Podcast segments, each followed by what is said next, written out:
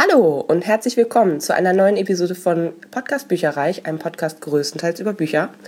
Ich bin Ilana und heute habe ich mal wieder eine ganze, ganze Menge von Büchern und Hörbüchern für euch im Gepäck, die ich im Monat Oktober 2014 gelesen habe.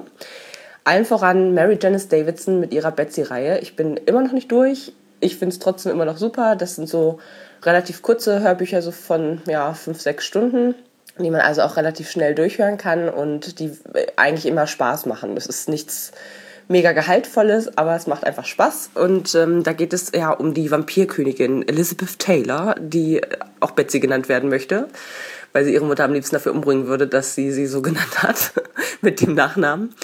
Ähm, und das waren jetzt der Band 7 und der Band 8, die heißen Wer zuletzt beißt und man stirbt nur zweimal. Und inhaltlich darf ich da eigentlich gar nicht so viel drüber verraten, um nicht zu spoilern.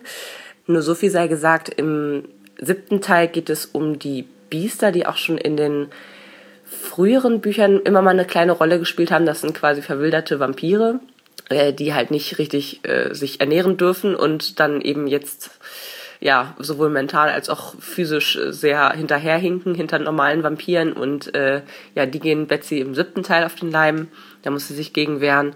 Und ähm, beim achten Teil, man stirbt nur zweimal, geht, ist es so ein bisschen so ein Crossover zur Werwolf-Reihe, die Mary Janice Davidson auch geschrieben hat. Und ganz witzig finde ich, dass da immer hinter den Büchern auch durchaus mal eine Kurzgeschichte noch mit vertont wird.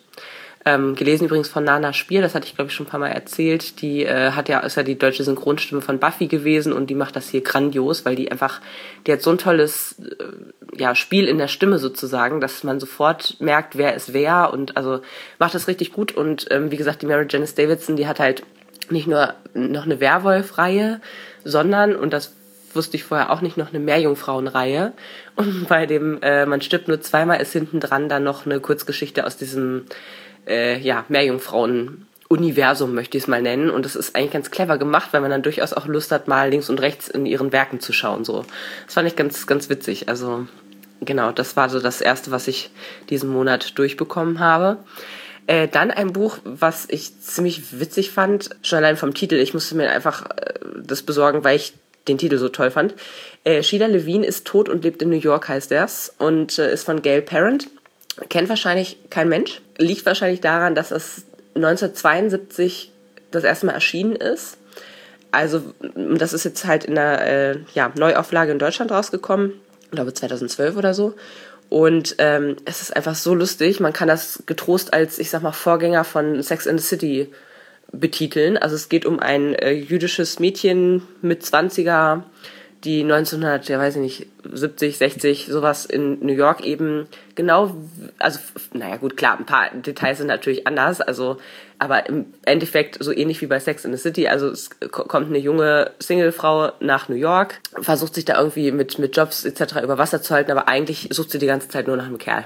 Und es ist super lustig, weil sie wirklich also von einer Situation in die nächste schlittert und dann auch dann hat sie irgendwie, äh, dann, dann hat sie einen langjährigen Freund, aber irgendwie das, der ist es, der ist es nicht. Also sie bleibt halt mit ihm zusammen, aber er ist es eigentlich nicht und äh, dann stolpert sie über Schwule und keine Ahnung was. Also es ist, es ist so lustig. Also eigentlich jeden Fehler, der jedes junge Mädchen wahrscheinlich irgendwie mal macht, ähm, passiert ihr. Es ist total geil gemacht. Und ich finde es halt so faszinierend, ähm, ja, dass das eben 1970 schon erschienen ist. Von der Form her fand ich das auch total interessant, weil sie nämlich äh, aus der Ich-Perspektive erzählt und zwar eine Art, das ganze Buch ist eine Art Abschiedsbrief, weil sie vorhat, sich umzubringen und dann eben erzählen möchte, wie das jetzt dazu gekommen ist. Also auch das fand ich, fand ich eigentlich total clever gemacht. Und es hatte ganz, ganz viel Situationskomik. Sie nimmt sich selber auf die Schippe, nimmt sich nicht zu ernst. Es war sehr, sehr witzig. Und es ist auch nicht so lang, das kann man relativ schnell mal durchlesen. Dann habe ich was gelesen, wo ich mich richtig, richtig drauf gefreut habe, und zwar von Ursula Posnanski, ähm, der dritte Teil von der Eleria-Trilogie. Der heißt Die Vernichteten, ist so ein bisschen ähm, ja, Science-Fiction-mäßig angehaucht, eher, eher Jugendbuch als Erwachsenenbuch. Sehr, sehr gut geschrieben. Ähm, ich darf gar nicht so viel über den Inhalt eigentlich verraten. Ich würde euch auf jeden Fall empfehlen, das zu lesen. Es macht richtig Spaß, es ist total spannend. Ähm, und die Auflösung ist dann doch auch ganz gut ich, ich sage deswegen doch auch, weil der zweite Teil, ich muss gestehen, da gab es so einen Twist, der twistete mir zu schnell. da war ich gerade irgendwie im Fitnessstudio und dachte echt so, bitte was? Was ist hier gerade das große Geheimnis? Ich habe es gar nicht so schnell mitgekriegt, weil ich halt eben, ne, Hörbuch und so. Und ich musste wirklich einmal zurückspulen. Das machte das Ganze dann auch nicht besser, aber ähm, was ich hier halt im dritten Teil ganz gut fand, war, dass der Twist hier auch nochmal ganz, ganz häufig aufgegriffen wurde, so dass man sich dann irgendwann dran, ich sag mal, gewöhnt hat. Also dass das dann alles auch mehr Sinn gemacht hat, so wenn man eben das zweite und dritte Mal drüber gelesen oder auch die, die Figuren drüber diskutiert haben. Das fand ich ganz gut gemacht. Und ähm, ja, wie gesagt, es ist ein würdiger Abschluss gewesen, sehr, sehr gut, die Trilogie und kann ich nur jedem empfehlen. Dann habe ich ein Hörbuch wieder am Start gehabt und zwar von, naja, eigentlich J.K. Rowling ähm, unter dem Pseudonym Robert Galbraith. Das Ganze heißt Der Ruf des Kuckucks und ist so der erste Teil von einer, ich würde es Krimi-Reihe nennen, die jetzt halt gestartet im November, glaube ich, dieses Jahr kommt noch der zweite Teil auf Deutsch raus. Der heißt irgendwas mit Seidenspinner. Und den werde ich mir auf jeden Fall durchlesen. Das hat irgendwie einen bleibenden Eindruck hinterlassen. Ähm, das Hörbuch wurde gelesen von Dietmar Wunder. Der hat das auch sehr, sehr gut gemacht. Und es geht halt um einen Privatermittler, der natürlich eine Vergangenheit hat, die ihn nicht ganz in Ruhe lässt. Also so ein bisschen aus unstabilen Verhältnissen, würde ich es mal sagen. Also er ist das, äh, Sohn, der Sohn eines Rockstars und eines Groupies und äh, ja, äh, tausend Geschwister von verschiedenen Müttern ähm, und, und, und.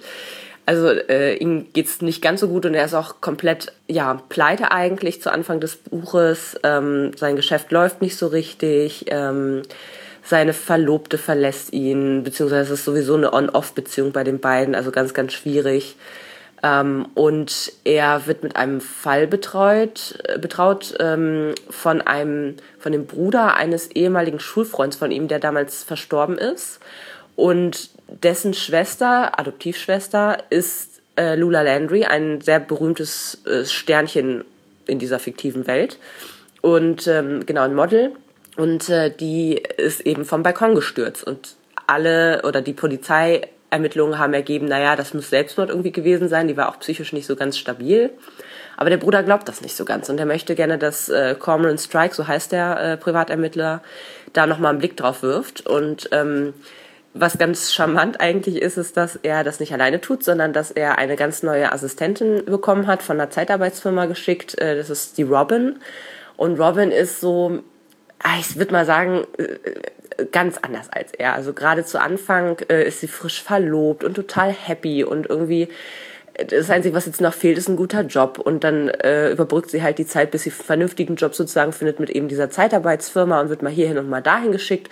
Und dann merkt man aber, die ist, die ist richtig, richtig clever, total pleatsches Mädchen und äh, wird halt zu einem unschätzbaren Wert für Common. Und ihr macht das so richtig, richtig Spaß. Also es ist ein typischer Whodunit. Also man rätselt halt die ganze Zeit mit, ja, wer könnte es jetzt gewesen sein? Wer, ne? Also der Corman, der ähm, trifft sich halt mit allen möglichen Zeugen nochmal und befragt die halt ausführlich und das bekommt man eben als Leser dann so mit. Und nach und nach entfaltet sich dann so ein ungefähres Bild und man redet halt die ganze Zeit, wer hätte es jetzt sein können, wer, was, was passiert jetzt und so weiter. Und er ist einem eigentlich immer einen Schritt voraus und weiß eigentlich schon Sachen, die man selber noch nicht weiß. Ist ganz, ganz clever gemacht und ähm, hat absolutes Suchtpotenzial. Und das, also ganz ehrlich, das hat eine der witzigsten Einführungen von ja, Personen sozusagen, die mir je begegnet ist. Die muss ich jetzt mal ganz kurz spoilern. Den ersten Tag, den Robin zu ihm kommt, er wohnt relativ, oder er wohnt, sein Büro ist quasi relativ weit oben. Sie kommt also die Treppe rauf. Er stürmt gerade mitten aus seiner Tür raus, wirft sie um. Sie fällt beinahe die Treppe runter und er hält sie an ihrer Brust fest. also schon sehr, sehr lustig gemacht. Das habe ich echt noch nie gelesen. Sowas fand ich sehr, sehr cool. Und ähm, das zu Anfang, zu Anfang muss ich sagen, fand ich es ein bisschen ähm, ja langatmig, weil die Figuren eben noch erst eingeführt werden mussten das ist jetzt kein rasanter Thriller, wo noch irgendwie jemand in Gefahr ist oder so. Aber ähm, ja, für so einen klassischen Krimi ist es echt gut gewesen. Kommen wir nun zu noch einem Hörbuch. Ich habe echt diese, diesen Monat ganz, ganz viele gute Sachen gelesen irgendwie. Und zwar läuft gerade ein Film, der heißt The Maze Runner. Den habe ich geguckt, als ich ungefähr drei Viertel von dem dazugehörigen Buch, sage ich jetzt mal, ähm, oder dem zugrunde liegenden Buch besser gesagt, durch hatte. Ich habe mich so auf den Film gefreut und der war im Vergleich zum Buch so schlecht, so langweilig. Ähm, das Buch heißt Die Auserwählten im Labyrinth. Ist der Auftakt von einer Trilogie und es gibt auch noch eine Art Prequel, also Vorgeschichte zu dem Ganzen und ist von James Dashner, soll sehr, sehr gut sein, hatte ich sowieso schon gehört und das hat jetzt, ja, das habe ich jetzt endlich mal zum Anlass genommen sozusagen, weil ich diesen Film unbedingt gucken wollte, dass ich das äh, Hörbuch mal vorher höre. Wie gesagt, ich war zu dreiviertel durch und ich muss sagen, der Film war mir zu langatmig bzw. zu wenig actionreich. Für einen Film, der, der, Labyrinthläufer heißt, wurde einfach war viel zu wenig gelaufen und Action, sage ich jetzt mal. Es war halt ganz, ganz viel mit eins zu eins Konversationen äh, darüber, was hier jetzt gerade passiert und was nicht und so weiter und so fort. Und das fand ich einfach nur. Also kennt ihr das, wenn man manchmal im Kino sitzt und dann auf die Uhr guckt und sich denkt, mir ist gerade irgendwie langweilig. Das sollte nicht passieren. Das ist mir bei diesem Film leider passiert. Mm, daher fand ich den Film jetzt überhaupt nicht gut. Kann man, glaube ich, mal angucken, aber ist jetzt nicht der Knüller. Aber das Hörbuch und das Buch war sehr, sehr gut. Wurde gelesen von David Nathan und der hat das auch wieder super, super, super gemacht. Es geht inhaltlich, ohne jetzt zu viel zu verraten, geht es um einen Jungen, das ist auch Science Fiction, geht es um einen Jungen, der wacht eines Morgens auf einer Lichtung auf, auf einer ganz komischen, äh, tausend Jungs über sich gebeugt und erinnert sich an nichts mehr, nur noch an seinen Namen wie ist er da hingelangt? Warum ist er da überhaupt? Er denkt, ist das hier irgendwie ein Gefängnis oder so? Habe ich irgendwie was falsch gemacht? Weil auf dieser Lichtung ist halt nicht so viel. Die haben, die Jungs haben sich da eben schon ein Leben erschaffen, sage ich jetzt mal. Also mit äh, ja mittelalterlichen ähm, Werkzeugen und eben kleine Viehzucht, ein bisschen Gemüse angebaut und irgendwie kommen da ganz gut zurecht soweit und sie kriegen halt einmal pro Monat einen neuen Jungen in so einer Box halt hochgeschickt auf diese Lichtung. Also es ist alles, man merkt schon von der ersten Seite her, haben da irgendwas, also das, irgendwer ist da noch im Hintergrund und zieht die Fäden. Aber warum und was, was ist das Ziel des Ganzen? Denn es ist so, dass diese Lichtung der Mittelpunkt von einem Labyrinth ist, wie der Name schon sagt.